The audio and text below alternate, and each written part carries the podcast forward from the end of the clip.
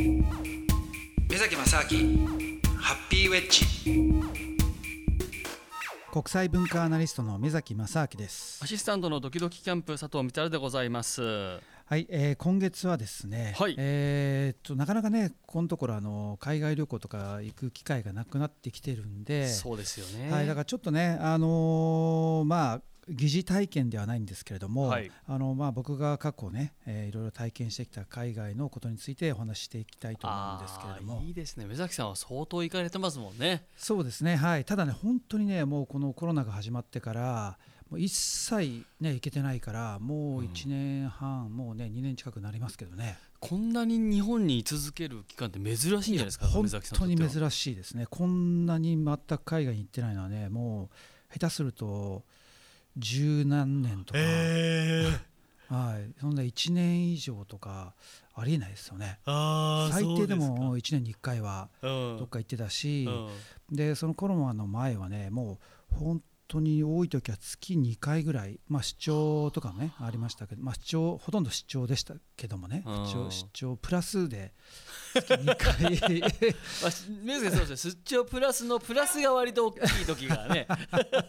いやだからまあ趣味と実益を兼ねるみたいな、ね、一番理想ですよね、はい、そうですね。はい、うん、そんな感じなんですけども、うん、でねあのー、特にやっぱりまあ海外旅行っていうとまあ、いろんなねそのものを見るとか美味しいものを食べるとか人に出会うとかってあると思うんですけども、まあ、そんな中でねやっぱりちょっとねフォーカスして話したいなと思うのが、結構そのいろんな人とトラブルというかぶつかったりすることもよくあるわけですよ。ああ現地の人とかですか？うんそうなんですよ。でねそういう時に結構その例えばねあの日本人の旅行者っていうと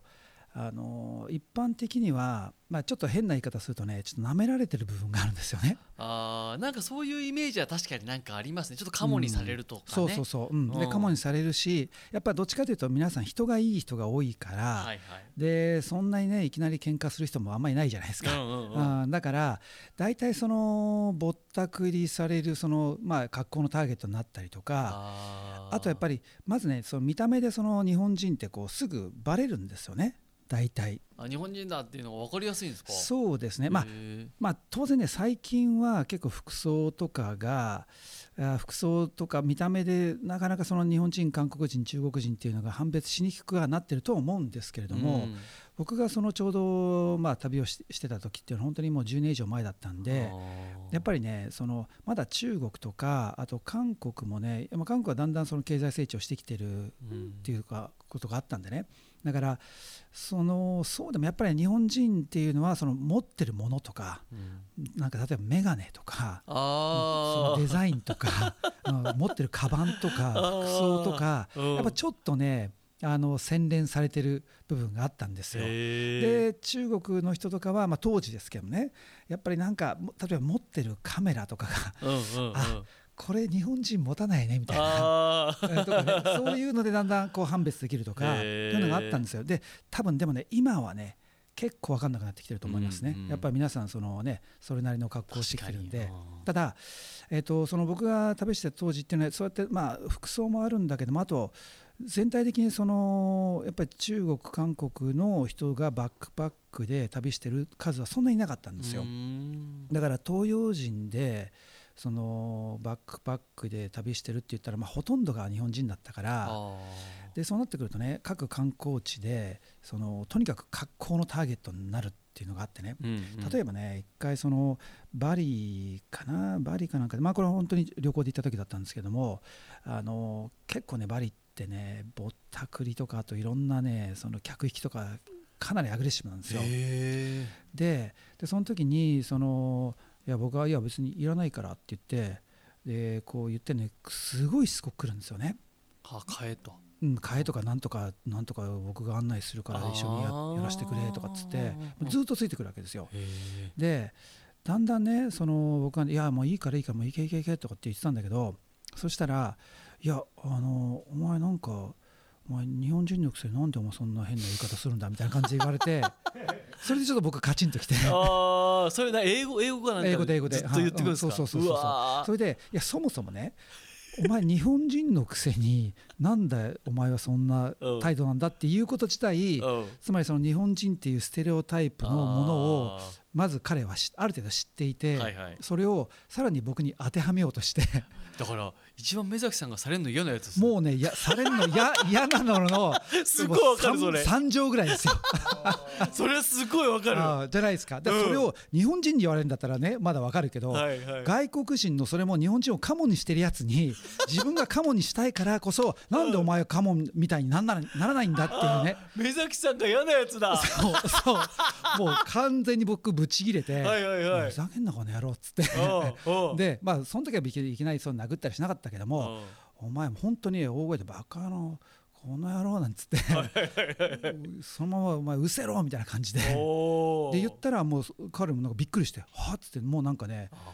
ななんでなんでこの人？みたいな感じで 呆然としてて。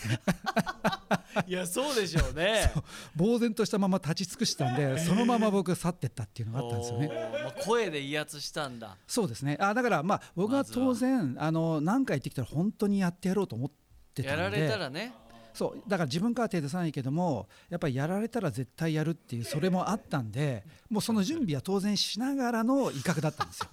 単なるその口だけじゃなくてね。本当にやるぞこの野郎っていう。もう行く準備はもうなんならできてるあもうできてもうできてましたできてました完全にできてました。はい。面白いな。それででねそういうことってやっぱりあの例えばインドとかに行くとねやっぱあったりするんですよね。インドもありますか？うん。でねインドではねやっぱ、まあ、似たようなことがやっぱあるんで、うん、やっぱなめらんないようにしようみたいな部分がいつもあって、はいはいうん、で特にあとねやっぱ一人で旅してた時っていうのはそのまあ、まだね僕当時20代後半、まあ、30代と前半かな、まあ、30前後ぐらいだったのかなだったんであのいつでも戦える状態にしておこうなんて言って。ちょっとこのね体も、はい、そうですね、はい。でまあ、格闘技もやってたんで、はいはい、とにかくそのいつでも戦えるけど、まあ、別に自分から戦うわけじゃないけども、はいはい、いつでも戦える状態だって言ってこう練習練習とかいろいろしてたわけですよ。でキックミットとかちゃんと持ってて。すごいですね。でバックパックにバックパックなんてそんなね大してねもの本当に最小限しか入れないのにそれなのにキックパッドが入ってるっていうね。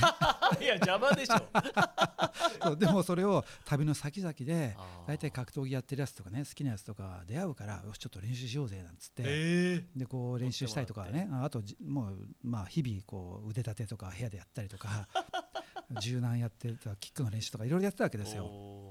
それでえっ、ー、とねそしたら、あのー、インドのね、えーと、北の方に、あのー、ゴールデン、えー、テンプルって言われてる、うん、まあ要はその、まあ、非常にあのシーク教徒って言われてる人たちの聖教あ聖聖地か、はいはい、シーク教徒と言われてる人たちの聖地があるんですよ。でそこはねやっぱりあの聖地だからあのそこに来た人たちに対しては無料の食事を全員に振る舞ったりとかあと泊まるところもあのバックパッカーとかに関してはねもう本当にまあ雑魚寝ですけどねただで泊まらせてくれる場所があったんですよ。でそこでやっぱりあの、まあ、若い人たちなんていうのはもうだからバックパッカーがみんなねわーっとこうタダだからっつってそこで泊まってで食事もタダだって言ってで現地の人たちと一緒にそのお寺に行って毎日タダで飯食わしてもらうみたいなのがあってね。だから結構そこにいろんなヒッピーみたいな人たちがねとかヒッピーというかなあのバックパッカーが世界中から集まってる場所だったんですよ。でなかなか居心地が良かったんで僕もねどのぐらい2週間ぐらいいたのかな。いたんですね。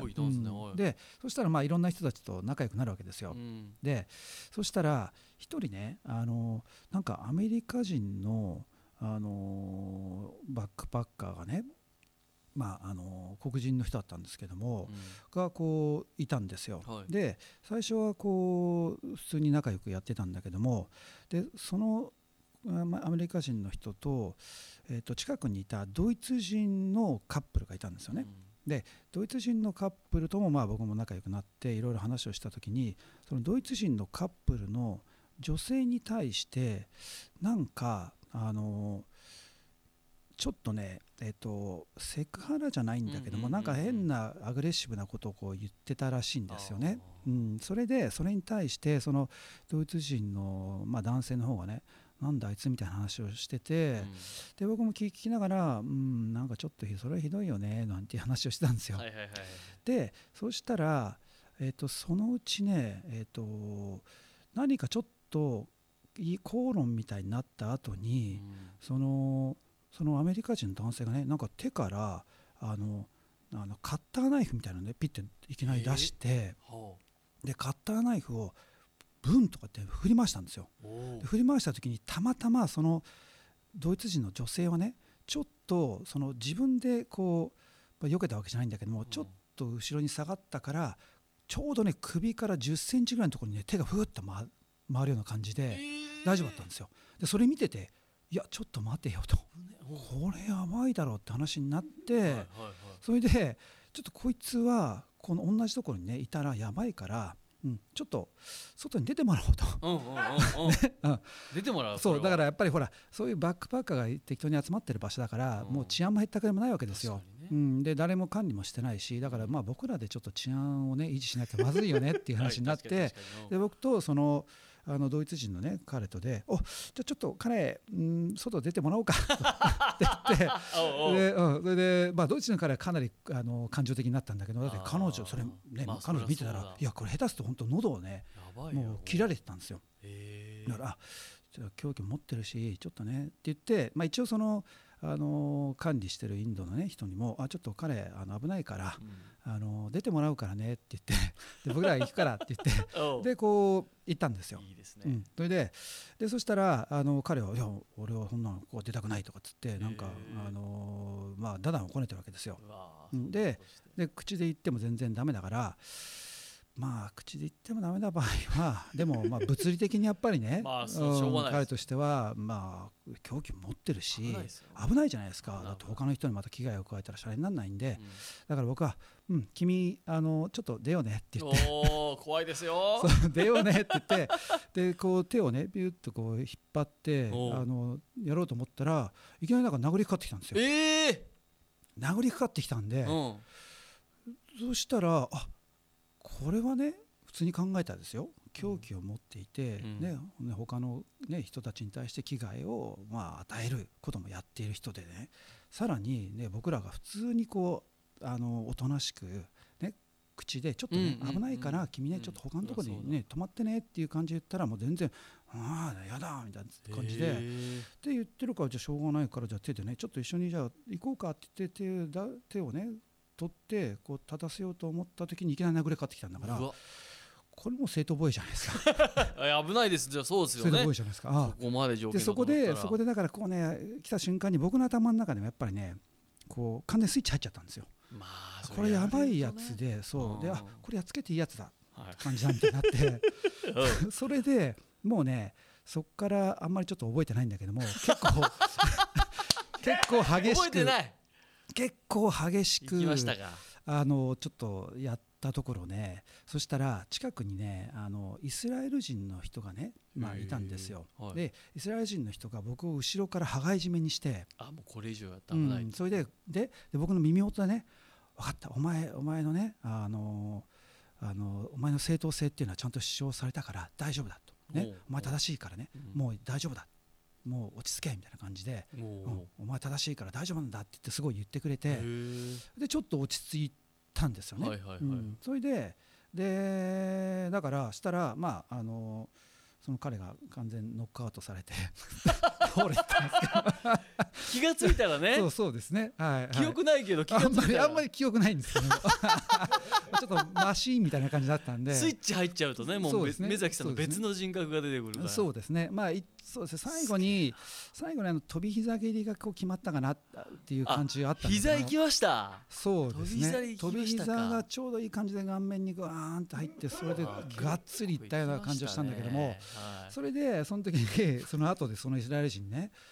がねあの話を聞いてみたらいや彼実はまあ軍隊上がりで、まあいろいろそういう修羅場をねくぐってるから、やっぱ人間ああいうふうになった時ね特にああいうちょっとまあ君の戦い方見てた時かなりそのまあなまあ、言い方としてはまあプロフェッショナルな戦い方をしていた、ね、人はねちょっと普通だとあれだからだからあの僕はこうやって止めたんだってっていうことね。あそれで僕あもうありがとうと。本本当にねあの取れてくれなかったら最後まで言ってたかもしれないと。スイッチ入っちゃってるからねもう。そうですね、うん。はい。まあ、よくほらあるじゃないですか。格闘技の試合とかでレフェリーが止めても止まんないでやっちゃうとこあるじゃないですか。やっぱあれねその完全にテスタスタロンがこう、まあ、分泌テスタスタロンとねアドレナリンが分泌されてもうねある意味殺すモードに入っちゃうんですよ。もういいだねもう。そう。でそうするとねなんか止めてもね別にもう関係ないんですよね。こう人間こうねまあ人にもよるんですけどもう行っちゃう時やっぱあるんですよね。そういう感じだったんで。でねあだからそれはねそそこでまあ彼にイスラエル人の彼に助けられたというとこあったんですけども。いですね。はい、でねでその後ね、あのーまあそれはそれでまあ大丈夫だったんですけどその後ね、今度ねアフガニスタン、怖そうだなアフガニスうタン。んアフガニスタンにね行った時はね、はい。あのーやっぱり当時はあのタリバンってね、うん、タリバンがやっぱり、はい。あのーまあ、未だにタリバンね今あの、はい。いろいろ問題を起こしてますけども、はい。あの政権を完全に取っていて、うん。で治安もまあ良かったって言われてたんですよ。でだけどもあのやっぱり世界的にはそのタリバンがその宗教的にその例えばイスラムのね非常に厳格な、うん。そのまあ、イスラム原理主義と言われているものをこう、まあ、法律的にねすごうん。くその厳しくやっていたね。例えばうん。盗みをした人はもう手切っちゃうとか、うん。あともう本当にその死刑とかも殺された家族が遺族がうん その殺した相手を自分でそのあの公開処刑するみたいなねはあ。こととかあすごいですね。と、うんまあ、結構だから非常にその、まあ、全近代的というか、で偶像崇拝とか禁止されてるからあの例えば写真とかも撮ったらダメだしうんテレビとかもなしで。であとアグレッシブなスポーツとか全部あの禁止されてたりしたんですよ。へうんーだからあのボクシングとかも禁止されていて、うん。だ唯一娯楽がまあサッカーぐらいだったんだけどサッカーとかもそのスタジアムとかでみんながこう騒ぐと静かにしろとかっつってね騒いじゃダメですみたいなのとか結構ねまあいろいろそのまあ面白いとこあったんですけどもでね、まあ、そんな中であの、まあ、世界的にはとにかくちょっとアフガニスタン危ない危ないとかって言われてたところを僕はその現地のそのアフガニスタンの国境のすぐ隣にあるねペあのペシャワールっていうパキスタンの都市があるんですけども、はい。そこにしばらくいた時にうん。あのパキスタンにそのアフガニスタンに行って帰ってきたっていう人たちがどんどんどんどんそのペシャワールっていう、まあ、町がうん。アフガニスタンに行くその、まあ、拠点みたいな場所だったんですよね、うん。だから非常にそのアフガニスタンの情報が入ってきたんでいろんな話聞いてた中でねあの聞いてるうちにいやもう全然大丈夫だよと、うん。うん、で逆に言うともう女はもう平和だしみんな優しいし大丈夫だよなんて言うからちょっと行ってみようかと。思って行ってみたんですよ、はい。でそしたら本当に案の定ねあの非常にいい人たちが多くてで僕もねサッカーのチームの、ね、人といきなり出会ったりとかしてでちょうどだからそのあのヘラートっていうその西の方のねとこから来てるサッカーチーム。まあいわゆるだから日本でいうと本当にプロリーグみたいな感じなんだけども、まあ、プロっていうのがないんで、はいでも国民にとっては唯一の娯楽なわけですよ。うん。だからアフガニスタンのカブールのその選手とそのヘラートの選手がちょうどその公式試合でスタジアムであると。へーでそれのそのヘラートの選手の人たちがレストランでちょうどね食事してた時にうん。僕がそこにいたんでうんで彼らもななんだお前みたいな感じでうん。あのねちょっとなかなか見た目どう見てもやっぱアフガニスタン人に見えないからうん。話しかけてきてですごく仲良くなってね。で食事とか招待されたりとか、はい。うん、してであのやそのサッカーの試合もねじゃあお前も来いなんて言って、スタジアムに行ってベンチで僕が座ってへお前も出るかとか言われたけどさすがにちょっと僕が出たらおかしくなっちゃうでしょみたいな。話 でまあそもそもね僕サッカーとか得意じゃないしうん。だからだからまあそんなねでもあのベンチで観戦させてくれたりとかねあへのー。そういう感じですごいだからいい人たちだったんですよ。うん。でそんでタリバンなんかも、あのそこに一緒にいたタリバンもあのいや彼はいいタリバンだからなんて言ってもう写真も撮ってもいいよなんて言って。へえあうん。そんなのもあるんだ。そう。それですごくいい関係だったんですよね。はい。でその後その首都のカブールからカンダハールっていう、まあ、タリバンの拠点のねとこまでこう行こうと思ってでどうやって行こうかなと思ったら、まあ、当然バスとかないわけですよ。で電車も当然ないしで唯一その乗り合いの、まあ、いわゆるタクシー白タクみたいなもんですよね、うん。そこに何人かでこう乗り合いでこう乗っていくっていうシステムだったんで、まあまあ、それでそうねまあ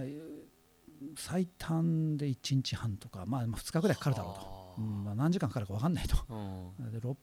600キロ700キロぐらいあるんだけども道が全部舗装されてないからはあ。高速でもないし、うん、だからなんか分かんないんですよどのぐらいかかるかっていうのが、うんうんうん。うん誰も何とも言えないし、はい。まあ、でもとりあえず行くしかないみたいな感じで。で行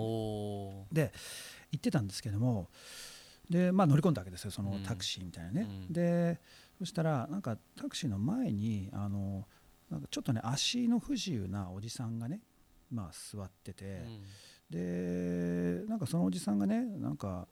あ最初ね僕が前に座る予定だったんですよ、うんうんうん。ちょっと旅路が長いから、うん。やっぱ足の長いとこがいいだろうと思って、はいでそしたらその後にその足の不自由なおじさんが来てでなんか僕にねちょっとなんかなんか助けてくれとかって言うから「なんなんなの?」って言うからね「ここ座りたいの?」って言うから「うんそうだ」って言うから「うんうんあそう」っつって「うんまあいいや」と。うんうんうん。分かった。じゃあお前こっちそ座ってっつって。うん。で僕は後ろでいいからって言ってね。で彼に前に座ってもらってで僕は後ろにいたんですよ。はい。であと2人ぐらいあのお客さんがいてだから本当に5人プラス運転手でうん。普通のちっちゃいセダンでねずっと走ったんだけども。いやそしたら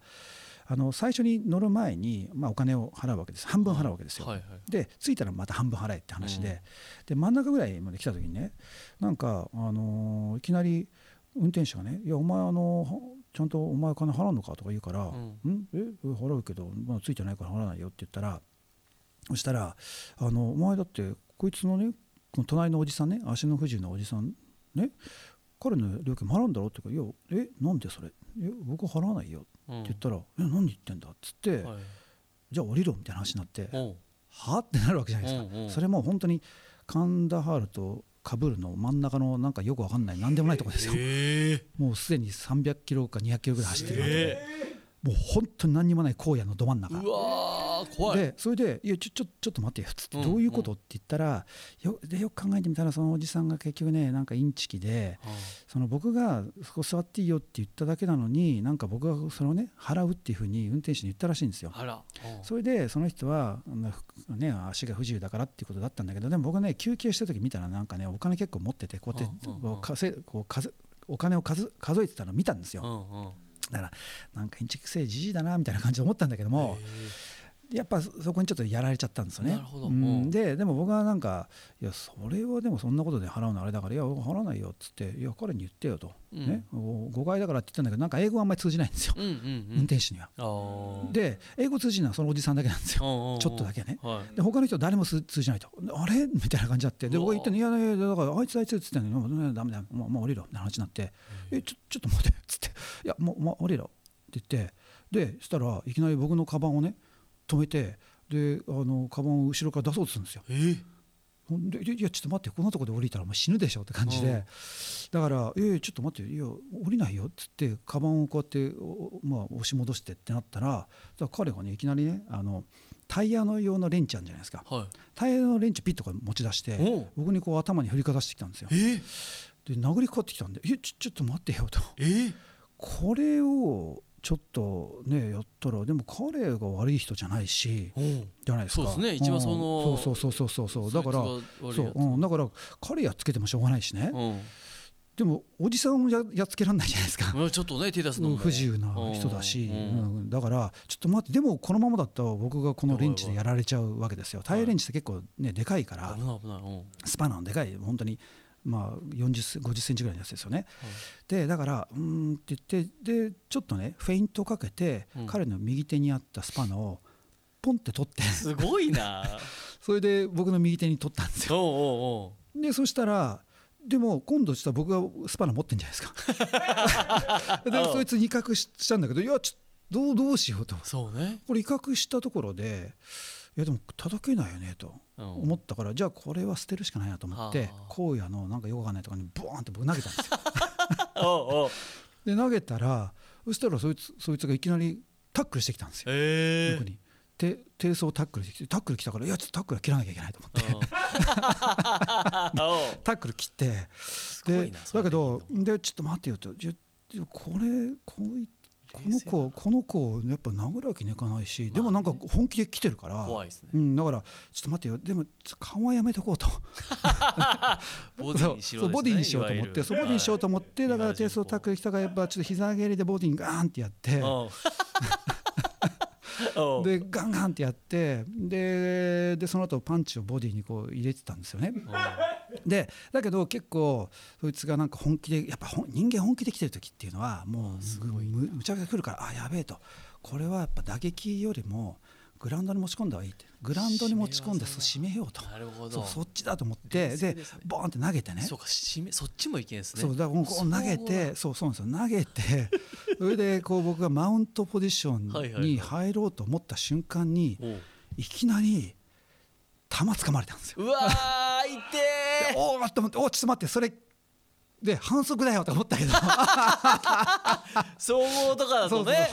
反則じゃんお前と思ったけど。うん。ないからそうそうそう。反則いやもうやっぱ実践はねそんなの関係ねえだろみたいな話になって。でしたらやっぱねこれね本気でそのまあ彼もだから多分20そこそこのね、まそこそこの若い男性ですよ。にもう向こうはやばいと思って全力で右手でがっつりぐわってきた時に本当ね急に力が抜けてやべえってなってもうもう本当やばいと思ったんですよ。うん。で一気に力が抜けてだけどそのままちょっとグラウンドでギリギリ持ち込むしかないと思ってうんだからでグラウンドでそいつをこうもうね残ってる力だけでうん。その抑え込んででも彼は右手がこうね力入ってるからはい。左手しかないわけですよ。うん。ででこっちは力がないなりにその左手だけを抑えながらグラウンドに持ち込んでどうしようかと思ってでももうもう殴る気力もないわけですよそんなの、うんうん。何もできないから動かせるのは指ぐらいしかなくて、指指でどうしようと思ってよしじゃあ指で目つぶしだと思って。ああなるほど。そうだからか顔にこうスライドさせて指にグーッつって指目つぶしっつっていって。ゴリゴリゴリゴリとか言ってやったんですよ もう本当指しか動かないですよ。則には反則ですからねうん、でもこでもこれね持久戦になるとやべえと。ちょっと子孫自分の子孫の繁栄がとかね、怖い ろいろその将来のことが心配になってきてちょっとあんまり時間かけてやばいと。だけど速攻でとにかく彼のこの手を離さなきゃまずいと思って、なるでグリグリグリグリやってたんだけどなかなか手が離れなくてもうもうこっちも必死でうん。もう指の親指のところもうまぶたのとこからグニョーっつってもう入れるしかないですよねこうやって。すごいですね。もう全然向こダメ、うん、なかなかぐわーってなって。でもうグリグリそれ10分ぐらい。だからもうあのそのアフガニスタンのその荒野のね なんかよくわかんないところで 2人でガーってやってたんですよ。うん。それでそしたら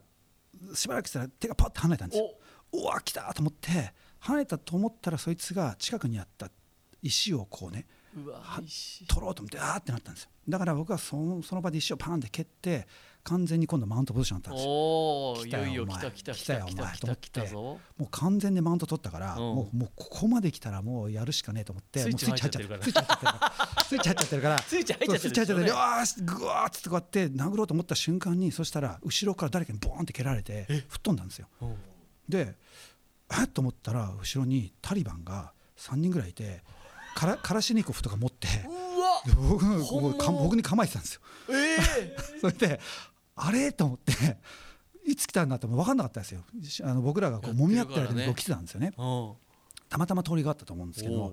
それででそしたら状あれ？と思って。で状況を見たらねなんかほら旅行者のよくわかんない外国人が現地の人にもう顔がほら僕は目つぶしちゃって顔がなんかぐちゃぐちゃになってるわけですよ。でぐちゃぐちゃになってででさらに、まもうね、マウントポジションで殴ろうとして。